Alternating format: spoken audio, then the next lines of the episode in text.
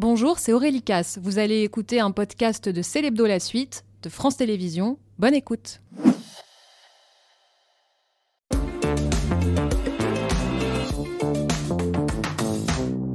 Bienvenue dans Célébdo La Suite. On est ensemble jusqu'à 21h avec toute l'équipe Natacha, Victor, Eva. Rebonsoir. Une émission que nous plaçons sous le signe de l'écriture avec Marc Lévy, l'auteur français le plus lu dans le monde, l'homme aux 50 millions d'exemplaires, et Zabou Bretman qui se met dans la peau de l'immense critique et romancière américaine Dorothy Parker le temps d'une pièce de théâtre. Et puis la musique a été son premier langage. Le pianiste Sofiane Pamar viendra nous jouer un morceau de son nouvel album Noche. Nous accueillons Marc Lévy et Zabou Bretman. Bonsoir. Bonsoir. Bonsoir. Bonsoir. Bonsoir. Bonsoir.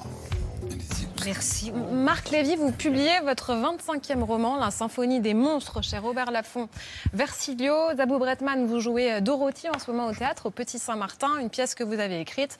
Vous racontez, on en parlera largement tout à l'heure, qui était Dorothy Parker, poétesse et journaliste américaine. Puisqu'on va parler d'écriture, je me demandais quels étaient vos rituels d'écriture à tous les deux.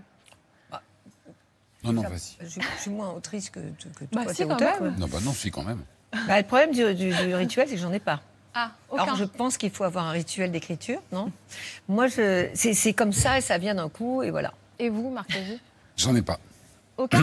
J'ai cru, j'ai cru lire que vous, vous écriviez la nuit avec votre chienne euh, sur les genoux. Non, parce que Peut-être c'est pas un. sur les genoux, d'ailleurs. Ouais, c'est un golden, donc. Ce sera assez fouillu. Euh, alors ça, c'était vrai jusqu'à la naissance des enfants. Ah. Parce qu'une fois les enfants arrivés, elle n'en avait plus rien à foutre de son maître. Elle est collée aux enfants. Non, non, j'ai pas de. Enfin, c'est pas un rituel. J'écris la nuit surtout. ouais. Mais je crois pas que ça soit un rituel. C'est un horaire plutôt. Oui, c'est plus pratique. Est-ce qu'on a eu raison de vous réunir euh, tous les deux On se pose la question, comme sur les sites de Non, rencontres, c'est le oui, match, non, match non, pas C'est une très mauvaise Non idée. On en parlait tout à On en parlait, on s'est Ouais, dit, mais c'est Eva Rock qui va trancher. Ouais.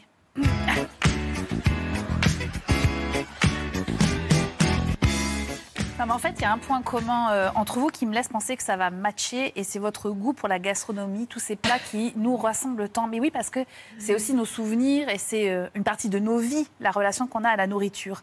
Alors, on va se glisser simplement dans une cuisine, comme euh, celle de Cuisine et Dépendance à laquelle vous jouez, Zabou, dans une des nombreuses scènes de vos romans, Marc, où les personnages partagent un repas, et on va essayer de vous imaginer attablés devant des mets qui sont révélateurs de souvenirs. Alors, on va oublier la soupe de Dorothy Parker, Zabou, dégustée auprès d'un convive assez désagréable. On peut le découvrir dans la classe, dans la, dans la pièce, pardon, pour se délecter en entrée d'une petite friture avec mayonnaise maison euh, concoctée par votre papa Zabou, avec qui vous alliez pêcher, par exemple. Ouais. Et puis, on pourra accompagner ça de quelques huîtres, celles que vous avez goûtées, Marc Lévy, dans un bistrot de pêcheurs qui était situé dans les Cornouailles. C'était en 2007. Et si j'ai bien compris, c'était la première fois que votre femme s'attaquait à des coquillages à ce moment-là. Oui. Aux souvenirs personnels se mêlent ainsi aussi ces souvenirs de voyage. Quand on- nous parlons gastronomie, Zabou Bretman, si je vous dis par exemple patates douces, lait de coco, gingembre et thon frais, vous nous emmenez où? Euh, en Polynésie. C'est un Et, plat euh, que vous avez goûté? Oh, ben, je mangeais que ça, en fait. Ouais. J'ai mangé que. Je, je trouve ça bon, donc j'ai mangé que ça. Je- tout le temps.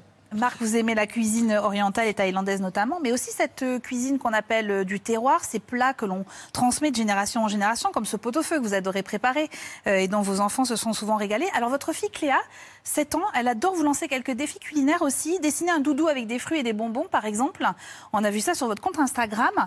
Elle vous a un peu arnaqué, parce qu'en fait, elle a quand même mangé que les bonbons.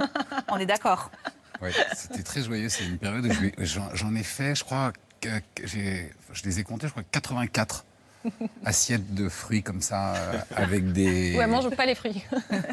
Non, il y a une- alors euh, oui, là je me suis fait arnaquer parce qu'elle a mangé que les marshmallows, Mhm. mais c'était très joyeux de faire ça. euh, Mais vous nous emmenez, euh, c'est une transition toute trouvée pour euh, s'intéresser au, dessert qui pourrait euh, être préparé pour ce repas entre vous. Marc, vous avez dit j'adore faire la cuisine et je l'avoue, quand on a une cousine qui s'appelle Julie Andrieux, ça simule.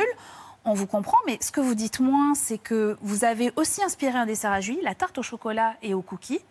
euh, qui est depuis euh, devenu un classique euh, des livres de Julie. Alors il y a du chocolat, de la crème, du beurre, j'ai vérifié, évidemment, du gras, du gras, du Tout gras.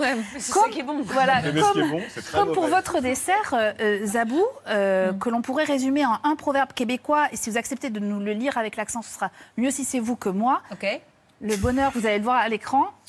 Le bonheur, c'est comme sucre à crème. Si t'en veux, faut que t'en fasses.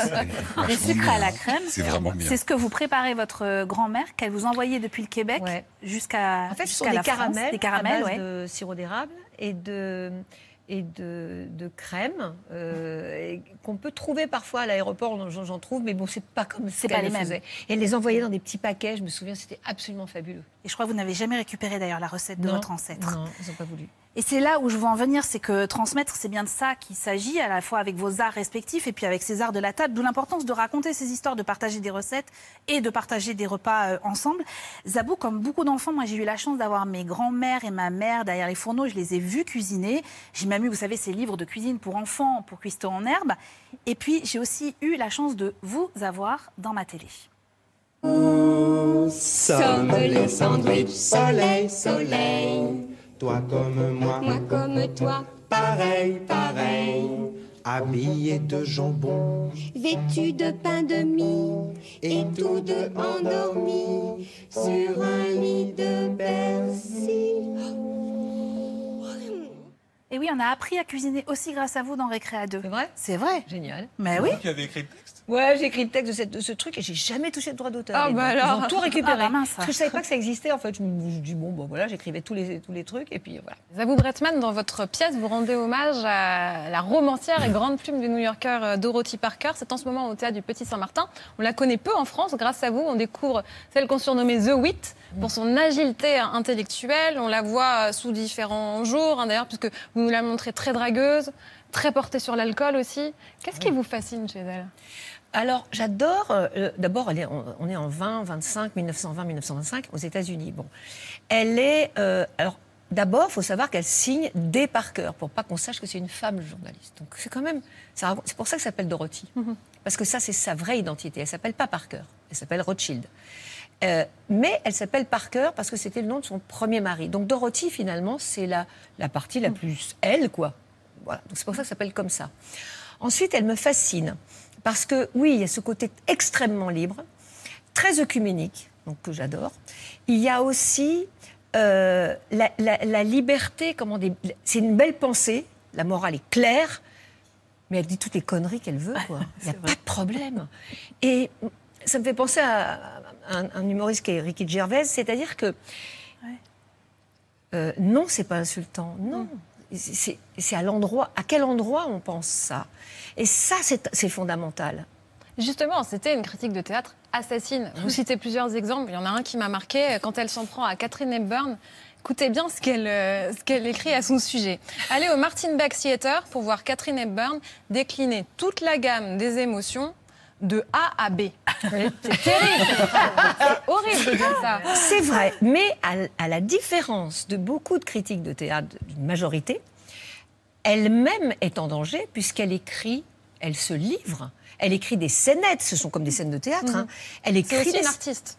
Mais voilà. Donc, et elle est parfois la première euh, cible hein, de ses propres euh, férocités. Donc, il n'y a pas de problème par rapport à ça. Et, et j'a- j'adore le fait qu'elle soit autant en danger que les autres. Et elle était respectée, parce que Catherine Hepburn avait même aimé cette critique. Plus tard, elle avait dit euh, c'est amusant et pertinent. Est-ce que, comme Catherine Hepburn, il y a de mauvaises critiques que vous acceptez? J'accepte pas parce que je les regarde pas. Je ne regarde aucune critique, aucune. Ça, c'est un, un principe. euh, Même parce celles qui sont bonnes, vos amis Ah, bien vous les envoient euh, Ah, Bien sûr. J'ai dit non, non. Oui, parce que il est trop facile de dire la mauvaise critique, bah ça m'étonnerait, et de dire la bonne, ah bah ouais, c'est exactement Et ça. pourquoi vous refusez de voir? Parce que ça ne m'aide pas artistiquement. C'est juste pour ça. À l'inverse de Marc Lévy, vous, on ne vous a pas épargné. hein. La critique a été dure avec elle et vous dites ça m'a fait du bien, ça m'a obligé à aller chercher d'autres ressources. Euh, Vous trouvez ça bien? Euh, Ça dépend lesquels, c'est ça? Vous dites qu'elles vous ont rendu service, c'est ça votre oui, expression? oui, ça oui. En quoi? Bah, parce qu'en fait, euh, dès qu'on a un droit de parole, en fait, enfin, un droit, on a tous un droit de parole, mais dès qu'on a un avantage à la parole ou à l'expression, le risque, c'est de se regarder euh, soi-même, c'est de se prendre au sérieux, euh, et c'est de, s'accorder une importance ou une légitimité qu'on n'a pas. Donc la critique, surtout quand elle est très vacharde, euh, alors soit on, on- se victimise, vous voyez, et, on est Calimero, soit on est obligé de prendre euh, ça avec de l'humour, avec du recul. Donc voilà, le, le- le- le- oui, la critique, c'est toujours. euh, en fait, finalement, d'être encensé, je pense que c'est plus dangereux euh, pour la santé mentale Et que vous dites qu'il faut savoir la, la dépasser. Pour en revenir au spectacle, c'est un spectacle aussi sur l'empêchement féminin. À travers ce seul en scène, vous rendez hommage à votre mère. À votre mère, parce qu'on vient d'en parler, de, de vos parents. Et alors moi, je suis Madame Archive dans l'émission. J'adore trouver des archives. Euh, on en a trouvé une avec euh, votre mère, Céline Léger, comédienne qui jouait dans Thierry Lafronde, le feuilleton euh, créé par euh, votre papa, Jean-Claude Deray. Et c'est lui qui vous a donné votre premier rôle.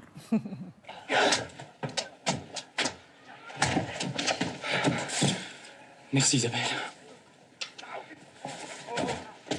C'est toi Thierry Joinville Non. Thierry Lafronde. Et toi, comment tu t'appelles Bah, Isabelle, tiens. Tu t'appelles Isabelle Ah oui alors on a tous fondu. Tellement mignonne. On a tous craqué sur la voix. La voix n'a pas changé. Et pourquoi vous dites ça? Et c'est vous qui aviez, c'est vous qui aviez demandé à jouer? Ouais. C'est vrai. Parce qu'en fait, mon père écrivait, je voyais, mais il faisait beaucoup de petits films aussi en Super 8, il montait ses films, il écrivait, il m'expliquait, mais j'avais même 4 ans, mais il m'expliquait pourquoi c'était écrit comme ça, qu'est-ce qui allait se passer, ce personnage-là qui allait mourir. Je disais, oh non, je veux pas qu'il meure. Il me disait, bah oui, mais si, parce que euh, euh, il a un projet, il en fait part au héros, donc il va mourir. Voilà. C'était un peu, il y avait, il y avait toute, une- c'était une gamme de, de codes, voilà. Et euh, je voyais qu'il écrivait des rôles pour, les, pour d'autres enfants, quoi. Et je voyais tout le temps écrire. Je dis, mais moi, je veux bien. euh, Il me dit, ah d'accord. Donc, euh, et j'étais extrêmement vexée parce que j'étais persuadée que j'aurais la même robe que ma mère en petit. Donc, j'étais sûre, sûre que j'aurais la même. Et ils m'ont mise une- c'est en toile de jute, ça me grattait avec un pauvre fichu. Mais l'arnaque totale, quoi. J'étais furax. Vous aviez quel âge là? 4 ans et demi. Peut-être que ça explique la suite. hein. Enfin, en tout cas, ça vous a donné le, le goût de continuer. On a essayé de voir ce qui se cachait derrière vos mots lors euh, des interviews. C'est une psychanalyste, Caroline Veil, qui s'y est collée. Mon Dieu c'est votre euh, C'est pas ma portrait psychanalyste, hein, non, non, c'est pas la vôtre. C'est signé Raphaël Gallo. Oh là là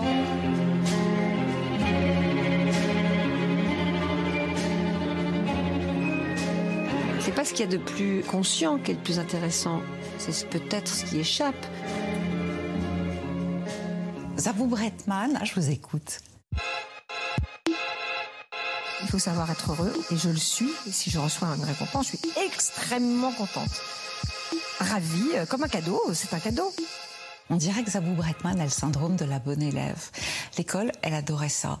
Elle aimait tellement qu'elle voulait être prof, et si elle aimait autant, c'est que forcément, il y a dû y avoir distribution de bons points, de bonnes notes, et qu'elle en garde un excellent souvenir. Quand ses parents sont obligés, à cause d'un revers de fortune, d'aller habiter à la campagne, d'un seul coup, tout s'arrête, et puis elle manque de rater son bac, elle doit renoncer à ses études. Et finalement, ses récompenses, ce sont les diplômes qu'elle n'a pas pu passer. Donc quand on parle de notoriété, vous imaginez bien à quoi ça fait référence pour moi. C'est quelque chose qui fait très peur, parce que c'est quelque chose qui s'arrête du jour au lendemain.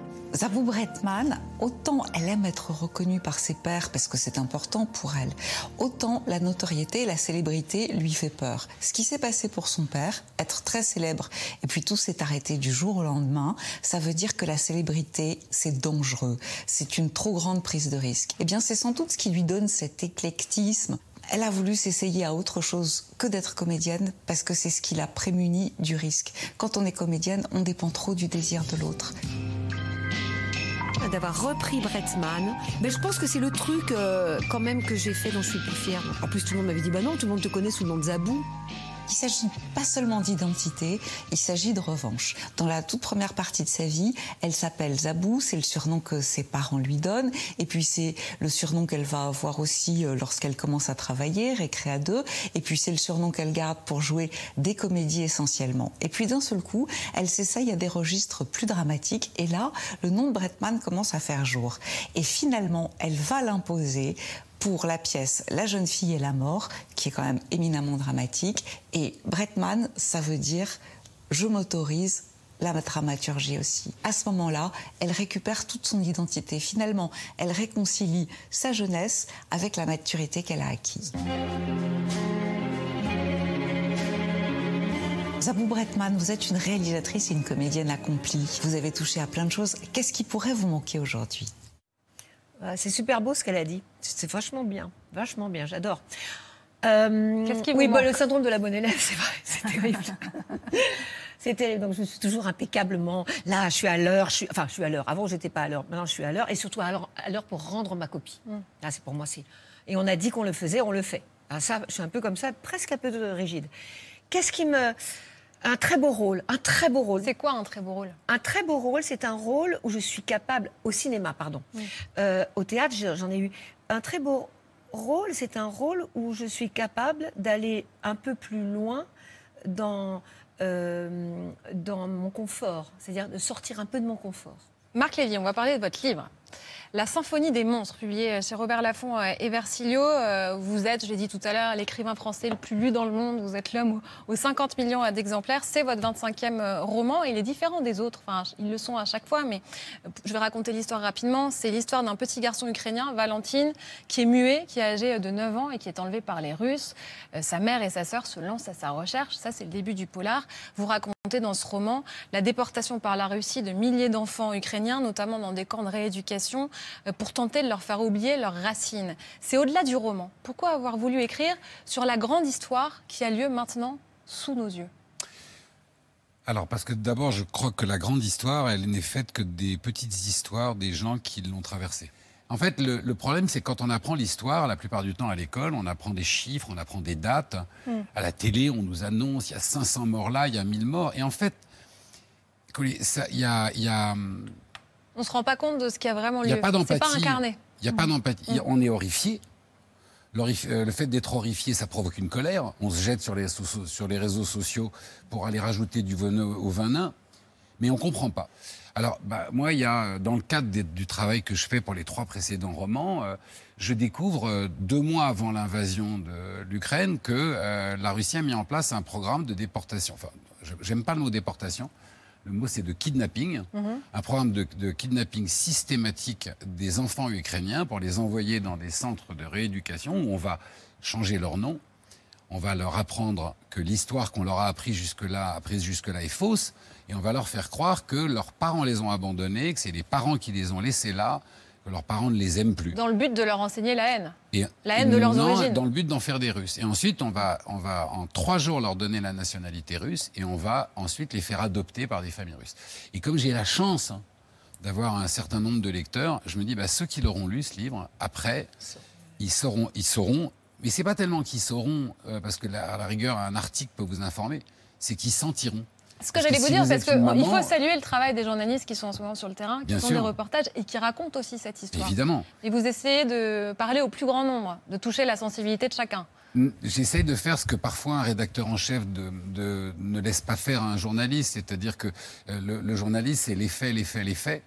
Et, et grâce au travail, parce que j'ai j'ai pu écrire ce roman grâce à des journalistes et grâce à des grands reporters, euh, comme j'ai pu écrire le précédent grâce à Carole Cadwalar, qui est une extraordinaire reporter du Guardian. Euh, ce qui est important pour moi, c'est que euh, vous pouvez vous dire la guerre en Ukraine, c'est loin, l'Ukraine, c'est loin. mais si vous, si vous faites la rencontre de Véronica, de cette maman qui est une infirmière et qui rentre chez elle un soir et son petit garçon a disparu, et elle a que son courage et, et comment dire et que et que sa foi en l'humanité pour aller le chercher. Vous oubliez qu'elle est ukrainienne, c'est-à-dire que c'est votre voisine et vous pouvez pas rester indifférent. Et voilà, je trouve que là où tout est fait pour nous diviser, le, le rôle du livre, quand on a la chance de pouvoir écrire, c'est de comprendre que le, le livre, c'est le, c'est le, comment dire, c'est l'antidote au poison des réseaux sociaux. C'est ce qui peut nous, nous faire comprendre qu'on se ressemble et pas qu'on se divise. Justement, le paradoxe, ou plutôt l'intérêt, c'est que la Russie, c'est un des pays où vous vendez le plus de livres. Vous, chacun de vos romans se vend à 50 000 exemplaires. Vous en avez vendu 2 millions d'exemplaires en tout, à peu près.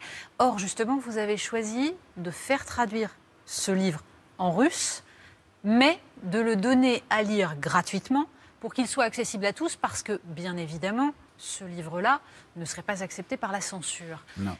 Vous en espérez quoi? C'est-à-dire, vous voulez aussi un électrochoc chez vos lecteurs russes Alors j'ai la chance d'avoir en, Russie quelques millions de lecteurs, beaucoup de jeunes.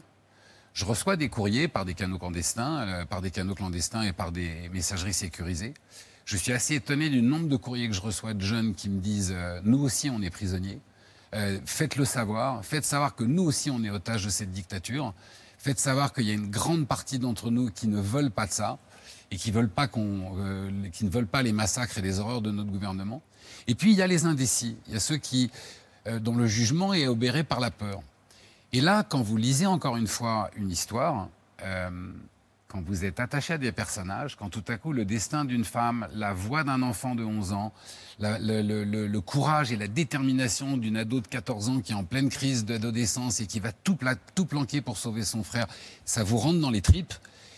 Bah, finalement, euh, vous oubliez qu'il est russe ou ukrainien, vous oubliez qu'il est juif ou palestinien, et vous vous dites juste c'est un être humain, et moi aussi je suis un être humain, et, et on va dépasser les clivages, et on va arrêter ça. Vous l'avez dit, vous êtes un passionné de géopolitique. Vous parlez de cette guerre qui a lieu en ce moment. Il y a un autre conflit qui a éclaté ces derniers jours. Nous parlons cette fois-ci de la guerre entre Israël et le Hamas.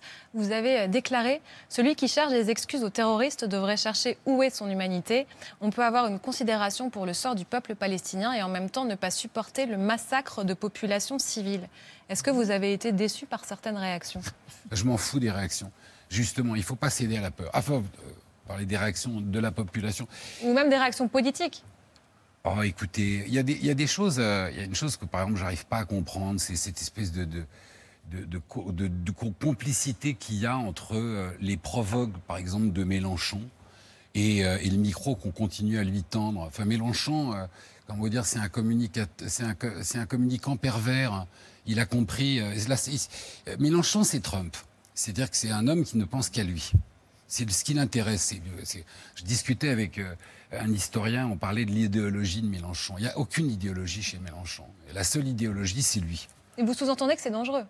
Non mais, alors c'est dangereux à partir du moment où on est, euh, on est, euh, la perversité, elle est dangereuse si on s'y soumet. Vous voyez, si le pervers, il, est- il reste tout seul chez lui, il est pervers que pour lui-même. Donc Mélenchon, c'est quelqu'un qui va euh, systématiquement aller chercher quelque chose qui choque, qui heurte et qui dérange, parce qu'il sait que c'est le seul moyen comme il a rien d'intelligent à dire, vous voyez, c'est pas, euh, il n'est pas dans la construction. Non, mais c'est vachement important parce que euh, vous, avez, euh, comment vous dire, j'ai entendu cette merveilleuse définition pendant que j'étais en Ukraine de la différence entre ce qui fait la différence entre un politique et un leader politique. Un politique, il fait ce qu'il fait, il fait ce qu'il, enfin, il fait ce qu'il fait quand c'est possible, et un grand homme politique, il fait ce qu'il fait quand il faut le faire. Mm. Vous voyez, c'est la différence qu'il y a entre. Euh, euh, Enfin, c'est peut-être un raccourci, mais c'est très simple.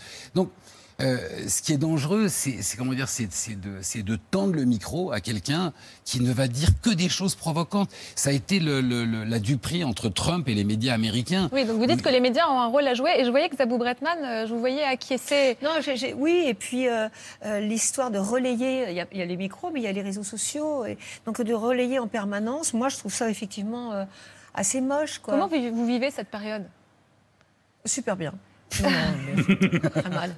Non, mais très Parce mal. que Sophia Aram, par exemple, dit, elle dénonce le silence assourdissant euh, des artistes. Et quand elle Ouais. dit ça, moi, je me demande, est-ce qu'il n'y a pas aussi des artistes qui ont tout simplement peur de s'exprimer? Alors, qui voudraient non, mais faire, moi je pourrais répondre une pas. chose là-dessus. Parce que le silence, euh, d'abord, pardon, mais c'est pas parce qu'on est entre guillemets artiste hein, qu'on a le droit d'avoir, on a euh, l'intelligence d'avoir un avis sur Ça, tout. ça, c'est la première chose. Pardon, mais euh, euh, si tu veux avoir un avis sur le conflit judéo... Enfin, euh, déjà, est-ce que tu habites en Israël? Est-ce que tu habites dans la bande de Gaza? Est-ce que tu y es allé? Est-ce que tu t'es vraiment documenté? Donc, il faut avoir un minimum de légitimité sur les choses pour en parler. Et c'est pas parce qu'on est metteur en scène, écrivain... voyez le début de l'intelligence, pour moi, c'est de dire je ne sais pas. Et je parle de ces artistes Euh, qui sont juifs, voilà, je le dis clairement, qui ont mis des messages et qui disent aujourd'hui je suis harcelé euh, et qui, je ne sais pas s'ils le regrettent ou pas, mais qui en tout cas subissent insultes quotidiennement. Alors ça, je pense, la deuxième chose, c'est que je crois que l'intelligence de la parole et de la prise de parole, c'est de parler quand on peut vous écouter.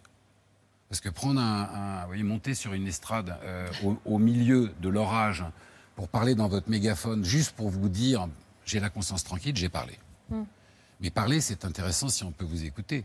Donc aujourd'hui, on est dans une période d'hyperpolarisation. Alors, pardon, euh, il y en a peut-être qui vont réagir, euh, et c'est pas la peine d'aller poster sur les réseaux sociaux, j'y vais pas. Donc, euh, vous allez perdre votre temps. Si si aujourd'hui, ce qui pouvait nous préoccuper, au lieu de la haine, c'était la paix. Parce que les enfants de Gaza, c'est les mêmes enfants que ceux d'Israël. Et les enfants d'Israël sont les mêmes enfants que les enfants de Gaza ou que les enfants d'Ukraine. Les femmes qui, sont, qui meurent sous les décombres, les femmes qui meurent violées, les femmes qui meurent torturées, c'est les mêmes. C'est pas une question aujourd'hui de savoir si c'est la guerre entre les Juifs et les Arabes. La- je vais vous dire la guerre qui se joue en ce moment, qui se joue là-bas, qui se joue en Ukraine. C'est une guerre entre les dictatures et les démocraties. C'est une guerre entre ceux qui veulent défendre la vie et ceux qui célèbrent et qui se réjouissent de la mort. C'est tout. C'est un combat. On est dans une époque comme on l'était en 1937, en 1938, en 1939 et après, comme on l'a été à chaque fois que le monde est devenu une poudrière. C'est un combat sur la dignité et sur l'humanité. Mais je dis juste, moi, j'ai été parmi les premiers à prendre la défense de la cause palestinienne. Et à l'époque, ça m'a valu beaucoup d'anim- d'animosité de la part euh, euh, d'amis israéliens. Mais je l'ai assumé, parce que j'ai commencé ma vie à la Croix-Rouge, et on ne peut pas plaire à tout le monde. Donc moi, j'ai toujours pris le camp de l'humanité. Mais à tous ceux qui aujourd'hui postent des drapeaux palestiniens sur les réseaux sociaux quand on a assassiné un professeur de français, n'allez pas me raconter que pour défendre le peuple afghan, vous allez soutenir les talibans. Parce que si vous vous racontez ça, vous êtes totalement dans l'erreur. Parce que les talibans aujourd'hui, ils ont massacré les femmes, ils ont détruit l'éducation, ils ont détruit les espoirs de liberté d'un peuple. Donc n'allez pas croire aujourd'hui que le Hamas, qui est une organisation terroriste, est, est- est une organisation de résistance. Alors tous les deux, vous êtes héritiers d'une d'une histoire euh, forte. Euh, votre père a été euh, déporté, euh, Marc Lévy. Vous avez découvert euh, l'histoire euh, lorsque vous avez 20 ans. Vous en avez fait un livre. Donc on va, on va euh, regarder une archive parce que votre père aussi a écrit un livre, notamment sur euh, l'humour juif, une forme d'autobiographie. Et dans cette archive, il était l'invité de Bernard Pivot et il s'entretient, il réfléchit justement sur la place de l'humour dans le cinéma américain, notamment. On regarde. Alors c'est ça, je crois, le comique, c'est- la férocité, puis en même temps la tendresse. Enfin, c'est ouais, un peu de soleil dans la pluie. Vous savez qu'après la guerre, quand j'ai vu euh, To Be or Not To Be, le film de Lubitsch, j'ai pas pu le supporter parce qu'un SS comique était insupportable. Maintenant, c'est un film avec lequel je voudrais qu'on mette la bobine dans ma tombe pour le regarder de temps en temps.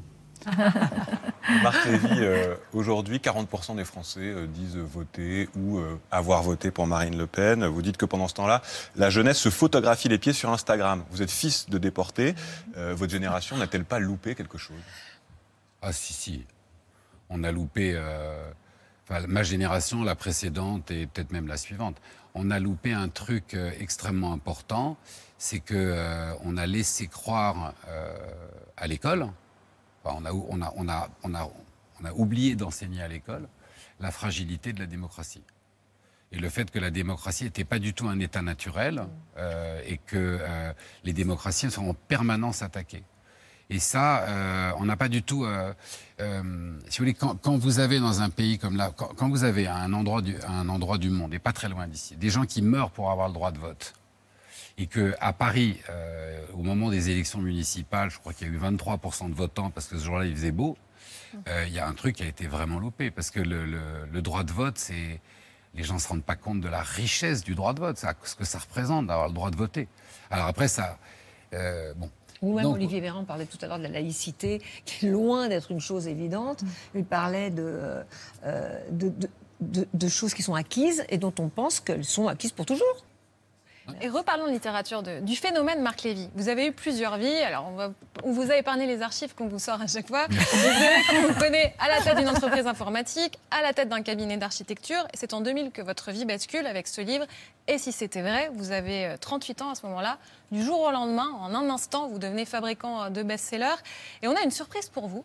Puisqu'on a un message de la personne à qui vous devez toute cette carrière. Alors, euh, ce n'est pas Steven Spielberg qui avait acheté euh, les droits de votre premier livre avant même qu'il soit publié. Vous l'avez deviné, C'est mon fils. c'est votre fils Mon Louis. fils aîné. Louis, puisque c'est pour lui que vous écriviez euh, des histoires et il a ce message pour vous.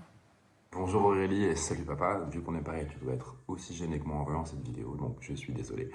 Euh, je vais essayer d'être bref. Euh, Aurélie, pour répondre à votre question, euh, évidemment que je lis tous les romans de mon père, que je veux continuer de le faire, et que j'ai grandi avec, ces histoires qui étaient d'abord contées, puis ensuite qui ont été écrites. Elles sont devenues une immense partie de mon enfance, euh, de mon adolescence et, de l'adulte euh, que je suis aujourd'hui, ou presque adulte. Euh, enfin, 34 ans, c'est quand même plutôt vieux, donc adulte. Euh, alors, j'ai pas encore lu le dernier roman. Ça, c'est parce que je suis un fils indigne et que mon père le sait. Mais c'est surtout parce que je viens d'arriver à Paris. Maintenant, je vais courir l'acheter en librairie. Euh, chaque nouvelle histoire que, mon père écrit, c'est, un moment que, je peux passer euh, avec lui, avec les mots. Et, euh, pour moi, c'est, toujours quelque chose de, bah, très intime et, de, magnifique. Voilà, papa, je te promets que je vais aller me raser. Voilà, je vous embrasse tous les très fort et passez un excellent moment sur le plateau. Bonjour. Il est fier de vous. Il y a une chose amusante, pardon, je- peux- deux secondes. Il y a une chose que je trouve très très jolie, c'est que et ton père et ton fils et toi, vous avez la même voix. Ouais. C'est Et impressionnant. la même tête, si puis-je me permettre. La même- non, surtout, eh, c'est le timbre de voix, le timbre de voix Vous incroyable. étiez ému, enfin, je vous ai senti un peu Ah ému. oui, oui. Ouais. Oui, parce que c'est ma... ouais, parce qu'en fait c'est moi je suis hyper pudique et j'écris des livres euh, j'écris des livres pour, mettre sur le papier ce que j'arriverai jamais à dire à haute voix. Et c'est vrai que j'ai le même défaut que mon père, c'est que il nous est arrivé de passer des, journées ensemble et on se comprend en silence quoi. Et je sais qu'aujourd'hui, qu'est-ce que je regrette les conversations que j'ai pas eues avec mon père. Mais on, on voulait les avoir, mais à un moment donné, euh, bah, quand vous êtes pudique, vous êtes sur une plage et vous n'arrivez pas à enlever votre t-shirt. Et à la fin de la journée, vous vous dites, mais qu'est-ce que j'aimerais être bronzé et... Mais vous n'avez pas pu enlever le t-shirt. C'est Mais plus vous n'avez pas pris de coup de soleil, du coup. Oui, Ah oui, c'est possible aussi. c'est aussi bien. Mais là, malheureusement, il n'y a pas de contrepartie finalement positive et, et j'ai la même chose. Donc bah, je lui parle dans les livres. Je lui raconte. C'est ça la euh, contrepartie positive. ouais. C'est tout Et ce il est fier de vous. Et c'est comme ça que ça a commencé. C'est comme ça, mais ça a commencé pour ça. Ouais. C'était parce que je voulais pas passer à côté de cette chance de lui dire euh, ce que j'avais envie de lui dire. Et, euh, et donc voilà, ouais, ouais. C'est l'empêchement souvent qui crée l'occasion euh, et, la, et la possibilité. C'est parce que mes parents ont échoué que je suis là quand même, même si euh, on dit que c'est- j'ai peur de la notoriété, ce qui n'est pas faux. Échoué tes parents. Vous étiez abandonné à un moment. Après Ah, avoir ah, réussi, ils ont été échoué, euh, mais abandonnés. Euh, si, si, vraiment, vraiment, vraiment échoué, mais à un point mais, euh, fou. Et, et sans ça, je ne crois pas que je ferais ce que je fais. Donc, je veux dire par là que l'empêchement permet parfois de, de, de, de, bah, de sortir de soi-même, quoi. Ce qui suit va vous plaire, Zabou, vous qui avez présenté des programmes jeunesse dans les années 80, c'est L'air du temps avec Victor de Quiver.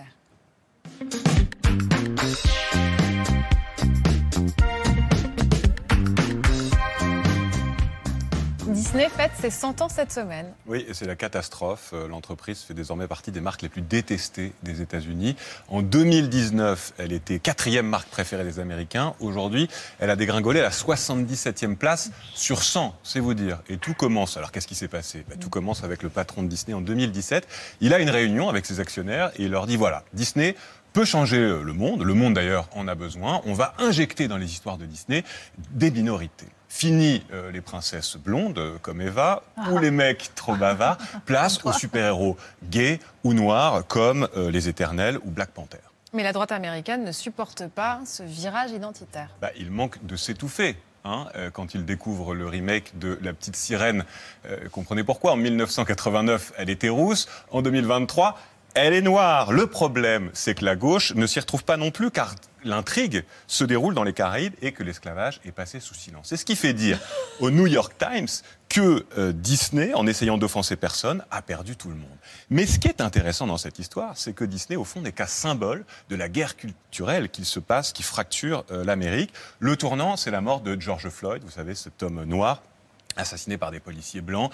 À ce moment-là, en 2020, euh, des manifestations monstres contre le racisme et les entreprises prennent parti euh, par conviction ou par calcul marketing. Mais en faisant ça, est-ce qu'elles ont attisé la polarisation de la société? Bah, si vous consommez tel ou tel produit euh, qui défend, dont la marque défend telle ou telle cause, eh bien, ça vous place de facto de droite ou de gauche, si bien que euh, il n'y a plus d'endroit neutre Et selon le Figaro, les marques se sont vite retrouvées dépassées par des consommateurs inflexibles. Les exemples sont légion, et pas seulement chez les progressistes. C'est ça qui est intéressant aussi. Prenons l'exemple de cette banque texane, Glorify. Alors, elle a fait faillite, euh, la pauvre, mais euh, l'année dernière, elle a profité d'une offre à toute personne détentrice d'une arme à feu pour payer moins cher euh, sa assurance habitation. Marc Lévy, vous prenez de plus en plus position, vous dans le livre, contre Poutine, contre les autocrates, contre la désinformation. Vous, à bout, vous incarnez une femme libre et en- engagée au théâtre, euh, Dorothy. Est-ce que l'engagement est conciliable avec l'envie de plaire au plus grand nombre? Oui, bien sûr. Parce que l'engagement, c'est pas une- de la même manière que tout à l'heure, je disais que c'est juste un élan qui vient du profond, du profond, qui vient pas, qui n'est pas une posture. C'est l'opposé d'une posture. Donc, en racontant quelqu'un d'autre qui est engagé, on parle de certaines choses. Donc, de toute façon, je ne peux pas faire autrement, en fait. Voilà. On va adoucir les mœurs grâce à un des pianistes les plus écoutés dans le monde. Vous l'adorez, je crois. Oui. Je parle de Sofiane Pamar, l'homme aux 200 millions de téléchargements quand même. Sofiane Pamar est notre invité. Bonsoir Sofiane, merci beaucoup d'être avec nous ce soir dans C'est l'Hebdo. Vous allez jouer le titre Vera de votre nouvel album euh, Noche. On vous écoute.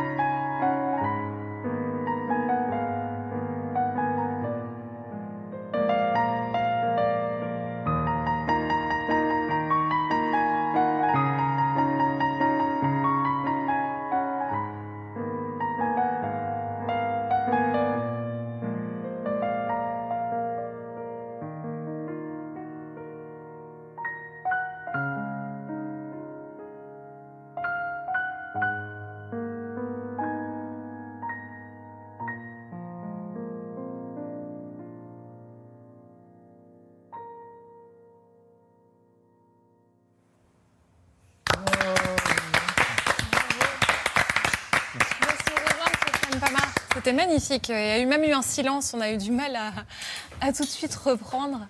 Ce morceau Vera que vous venez de jouer a une histoire. Est-ce que vous pouvez nous la raconter? Euh, alors, euh, bonjour, merci de me recevoir euh, ici. Et c'est un morceau, je suis pas encore très à l'aise avec le fait de- d'en parler parce que c'est un morceau qui raconte une histoire très triste d'une amie qui a perdu son enfant. Et, et du coup, j'ai été confronté avec elle de très près à euh, peut-être la douleur la plus extrême qu'on puisse euh, avoir, qui, est de perdre, euh, qui est de perdre sa chair. Et, et, et en fait, je n'avais pas les mots, j'avais pas aucune manière de pouvoir accompagner ça, de lui montrer à quel point j'étais j'étais à ses côtés même pour surmonter ça. De toute façon, sa vie ne sera plus jamais la même. Elle devra vivre avec cette douleur-là. Donc il n'y a aucun mot qui peut consoler ça. Et je me suis dit, est-ce que je peux réussir à, à- à raconter euh, cette douleur en, en musique, mais tout en la teintant d'un peu d'espoir et de quelque chose qui fait que de toute façon la vie continue et essayer de trouver aussi à travers son, histoire à elle quelque chose de plus universel. Parce que malheureusement c'est des tragédies qui, qui, arrivent de manière dramatique euh, à, beaucoup de monde et, donc voilà très maladroit de ma part d'en parler mais j'essaie de le raconter plutôt euh, avec ma musique qu'avec des mots. C'est ainsi que vous lui rendez hommage et cette musique nous bouleverse. Ça nous, on voit à quel point vous savez transmettre euh, les émotions. C'est ce qui explique aussi votre succès. Euh, ce qui expliquera aussi le succès, je pense, de cet album. Noche, euh, qui vient tout juste euh, de sortir. Vous allez avoir une tournée à Bordeaux, Lille, Lyon, Strasbourg, après l'Olympia du 22 au au 26 octobre. On mesure souvent la puissance d'un artiste grâce à la rapidité avec laquelle les places pour ses concerts se vendent. Pour le concert au Mont-Saint-Michel, ça a pris 47 secondes. Est-ce que vous-même, ça vous a surpris? Bien sûr, en fait, même si c'est devenu euh, ma vie a complètement changé depuis que j'ai commencé à me confronter à des scènes comme celle de la Cor Arena où il y a 20 000 personnes qui se réunissent pour pouvoir m'écouter juste euh, jouer du, piano. Donc maintenant, j'ai pris euh, goût et j'ai accepté ce, rapport au- aux choses où en fait les, gens se rassemblent pour pouvoir écouter ces morceaux de, piano. Mais ça reste toujours fascinant. Et j'ai vécu tellement plus d'années de ma vie en dehors de cette euh, réalité-là euh, que ça me paraît toujours euh, surréaliste. Je pense que je m'en rends pas encore complètement compte en fait. Vous êtes l'un des dix pianistes les plus écoutés dans le monde. Vous dites Je suis en plein réveillé de tout ce que j'ai rêvé quand j'étais enfant. Vous Mhm. vous répétiez en boucle que vous étiez le meilleur. Est-ce qu'à 33 ans, il vous reste encore des rêves? Euh, bien sûr. En fait, le, le jeu de la vie, il est fascinant parce qu'à chaque fois qu'on remporte un nouveau défi un- et qu'on coche un nouveau rêve, eh bien, il y en a un autre qui apparaît euh, juste derrière. Et puis après, on court après celui-là. Et ce que j'aime, en fait, c'est courir après des, même des rêves qui peuvent jamais se réaliser vraiment. Comme- Lesquels? comme, par exemple, euh, je sais pas si je me proclame tout le temps en tant que piano king.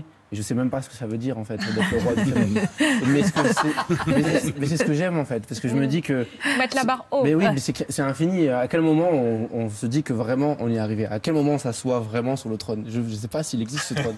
mais j'adore cette quête en fait. J'adore euh, chercher à me surpasser et puis à conquérir toujours plus de, de cœur par euh, la musique. Et on se demande si l'histoire n'était pas écrite. Vous avez l'oreille absolue, vous avez, je ne sais plus quel âge, euh, vous étiez petit, hein, vous jouiez sur un piano miniature, et en fait vous arriviez à reproduire à la perfection les mélodies que vous entendiez. Là, votre mère se dit, il y a un truc, vous dites que la musique, c'est votre premier langage. Moi j'ai appris à lire les partitions avant d'apprendre à lire et écrire euh, le, français. Et, euh, et donc en fait ça a été le langage pour moi qui a été toujours le plus euh, naturel. Et euh, c'est après, en fait, j'ai appris à mettre des mots sur ce que je ressentais, mais de manière beaucoup plus euh, hésitante et euh, je bégayais beaucoup plus euh, là-dessus que quand je m'exprimais au piano où j'avais l'impression que, en fait, voilà, c'est bon, c'est dit. Ce que je voulais raconter, ce que j'avais sur le cœur, il a été dit euh, au piano et après j'étais en paix, je continuais ma vie euh, d'enfant. Vous décloisonnez les genres musicaux, on vous surnomme même, euh, vous avez plein de surnoms, mais il y a aussi le pianiste des rappeurs. Et vous dites que votre modèle, c'est Chopin, et que Chopin, déjà à son époque, il faisait ça. Est-ce que vous pouvez m'expliquer Bah, c'est qu'en fait, euh, le, les mélodies de Chopin, elles, elles ont quelque chose de très savant, mais en même temps de très très très populaire et euh, de très euh, simple. Chopin, en fait, il avait l'habitude de chercher euh, derrière la complexité euh, extrême la simplicité qui est tout en haut. Elle n'est pas en dessous de la complexité, de la de complexité, elle est au-dessus. Et euh, c'est ce que j'aime vraiment avec son, son langage. Et bien sûr, les nocturnes de. Ce qu'on entendait à l'instant. Ouais, de Chopin m'ont beaucoup inspiré parce que c'est un genre en fait, le fait de travailler sur l'atmosphère de, de la nuit Mm. et il l'a fait merveilleusement bien. Et la créativité s'encourage comment? La créativité, elle, elle s'encourage en donnant confiance. Euh, J'ai l'impression qu'il faut toujours valoriser, euh, quand on parle d'un enfant ou même de n'importe qui, là où on est fort. Euh, je crois que c'est plus intéressant de construire à partir de, compétences, de facilité, que de construire à partir de, zones qui sont un peu plus euh, compliquées à développer. Moi, j'étais professeur de piano avant et je me rendais compte, j'avais tout le temps les enfants considérés comme un problème parce qu'en fait, ils étaient habitués à ce que. Ils me ressemblaient un peu. Et du coup, j'arrivais à les prendre d'une manière où en fait ils se rendaient pas compte. Et d'un seul coup, ils allaient travailler énormément et surpasser vraiment toutes leurs lacunes parce que je construisais en les valorisant. Moi, j'ai la chance d'être un enfant de non-musicien et j'ai toujours été très valorisé parce que j'avais aucune comparaison. J'ai- À chaque fois que je réussissais un truc au piano, c'était génial. C'était Mozart, c'était Beethoven qui s'exprimait. Ce qui Et- a donné des ailes. mais ça m'a donné des ailes. Et encore aujourd'hui, ça m'a donné une surconfiance en moi qui me permet de- de- d'enfoncer toutes les portes. Votre album est magnifique, euh, Noche. Je sais que Marc Lévy a très envie de l'avoir. Zabou aussi, il y a compétition. non, le non, mot il au va milieu. partir, tu vas partir, il va partir, il va Et partir. je vous Non, remercie. Moi, je vais l'acheter. Non, mais je vais l'acheter là. Mais je vais acheter. Moitié-moitié, Ouais, et bagarre. on écoute sur les plateformes de streaming. Pour Chopin, je- je- juste une petite chose, parce que mon père jouait du piano et jouait beaucoup de Chopin. Et moi, j'adorais ça. Et ce que je faisais quand j'étais toute petite, c'est que j'allais sous son piano et je lui demandais de jouer un truc qui faisait beaucoup, beaucoup pleurer. Et alors, il me jouait ça. Et Non, mais je pleurais. Et je sortais, je disais merci. Ah, dédicace pour Marc Lévy. Oh la vache. Oh là- Ah non, donne. Vous devez nous quitter. euh, merci mille fois d'avoir- beaucoup. de nous avoir accordé cette interview pendant quelques minutes. C'est l'heure du JO avec Louis Amar.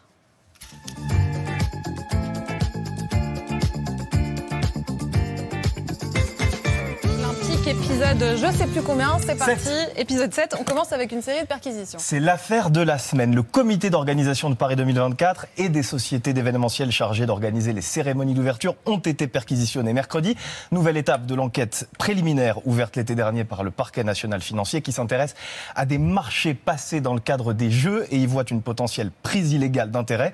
Des perquisitions avaient déjà été menées au mois de juin. hein. Paris 2024, de son côté, affirme que des procédures très strictes ont été mises en place pour contrôler l'attribution de ces marchés et ajoute, je cite, vouloir collaborer pleinement à l'enquête. On enchaîne avec le visage de la semaine. C'est celui d'Antoine Dupont, le capitaine du Encore 15 de. France. Encore lui, à peine remis de l'élimination des Bleus à la Coupe du Monde et déjà tourné vers son nouveau défi, participer pour la première fois aux Jeux Olympiques. Sauf qu'au JO, le rugby ne se joue pas à 15, mais à 7. L'exercice est complètement différent. Dupont devra donc s'entraîner pendant l'année et sans doute manquer le tournoi à destination. Tout cela avec la bénédiction du président de la fédération. Voir Antoine euh, en tête de gondole de ces Jeux Olympiques et Paralympiques, c'est une chance phénoménale.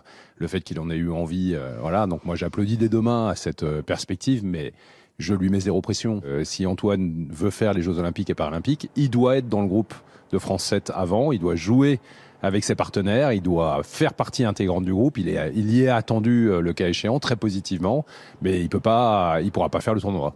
Imaginez un peu le trio de champions français qu'on applaudira dès demain cet été à Paris. Kylian Mbappé en foot, Victor Wembanyama en basket et donc Antoine Dupont en rugby.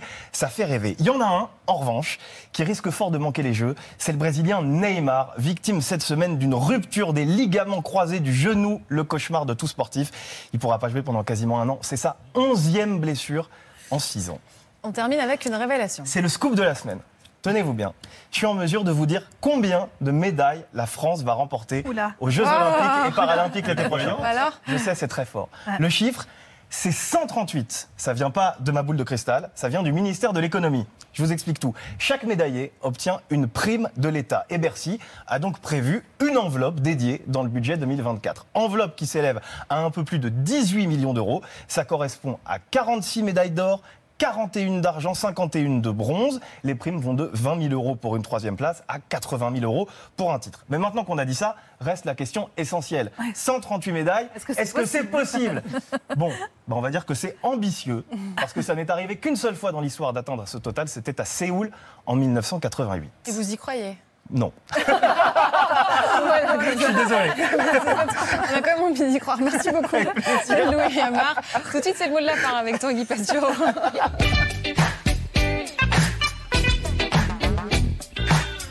J'étais en train de, de ranger le chèque euh, que m'a fait Natacha Polony hein, pour Ah que j'arrête de lui balancer des vannes et. Voilà. C'est combien et, et- et je vais arrêter parce qu'elle est dangereuse. Hein, elle m'a dit continue, je te transforme en daube et on te bouffe à table avec Perico et les enfants.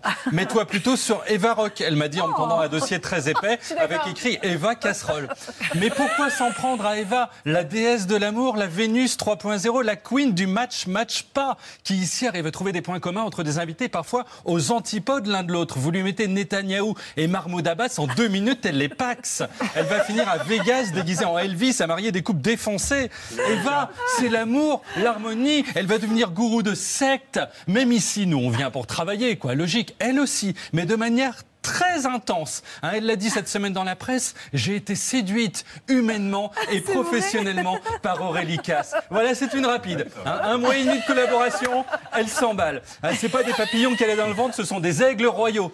Alors moi, avant le 45e date, je vous dis, je m'emballe pas. hein. Voilà, excusez-moi. Ah, l'amour, l'amour. On en a tellement besoin en ces temps troublés. Si j'avais plus d'infos sur votre hygiène à tous, je crois que je vous ferais un câlin. L'amour, l'amour, l'amour, chantait Mouloudji, c'est la chanson préférée des bègues. Il faudrait que je cessasse de vivre pour cesser de vous aimer, a écrit le marquis de Sade, qui à l'évidence possédait un Becherel.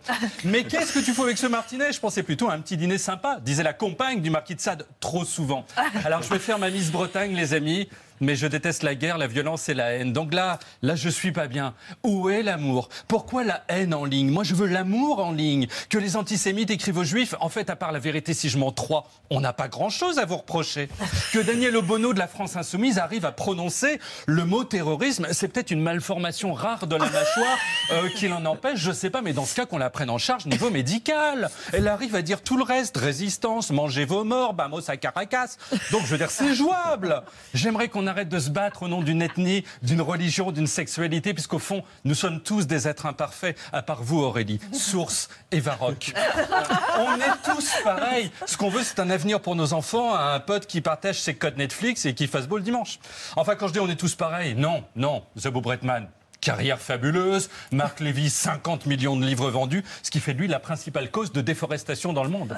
Maintenant, quand il se balade en forêt, les écureuils lui lancent des noisettes en criant Salaud Mais prenez exemple sur Marlène Schiappa, elle en a vendu 17 en tout. Voilà une écolo Que des winners Donc nous, forcément, on a du mal à exister. Moi, Victor, les gens lambda. Victor dont la presse a parlé cette semaine, mais pour se demander qui c'est Qui est Victor Voilà. En C'est pas la réponse, Non, mais mais- vous pouvez m'aider. votre, votre psy peut-être. Euh, et en fait, il faudrait n'inviter que des losers. Quoi. Euh, bonjour René Sanchez, vous êtes l'auteur d'un roman dont aucun éditeur n'a voulu, puisque d'après vos propres mots, il s'agit d'une sacrée merde. Bonjour Miss Cocotte, vous êtes l'espoir du R&B, mais ça ne prend pas puisque vous êtes muette. Bonjour Anne Hidalgo. Bon, on peut dire que la gestion de Paris, c'est pas votre truc. Hein, vous venez d'ailleurs de vous faire dévorer les deux bras par une meute de rats. Voilà. Là, on existerait, Victor et moi. Et la presse titrerait Victor de Quiver. Tu penses qu'on sait qui c'est Il y aurait du love sur lui. Et c'est ce que je nous souhaite, eh ben à tous. Voilà. De l'amour, de l'amour Et merci beaucoup d'avoir été nos Ben, merci invités à euh, vous, ce hein. soir. Marc Lévy, la symphonie des monstres, tu me permets, Tanguy, est sorti chez Robert Laffont, euh, Versilio. Zabou Bretman, on peut vous voir en ce moment euh, au théâtre du Petit Saint-Martin jouer Dorothy, en hommage à Dorothy Parker. Et l'album de Sofiane Pamar, que je n'ai plus, parce que c'est Marc Lévy qui l'a récupéré, Notre Chez est sorti. euh, et oui, il y a toute une tournée que vous pourrez suivre. Merci beaucoup. On se dit à la semaine prochaine. 19h, samedi prochain. 19h. Sans faute.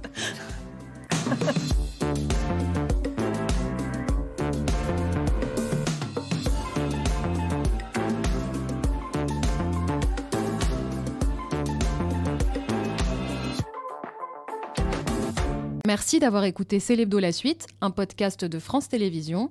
Pour ne rien manquer de Célébdo en audio, n'hésitez pas à vous abonner et vous pouvez également retrouver le replay vidéo de l'émission sur France.tv. À très vite.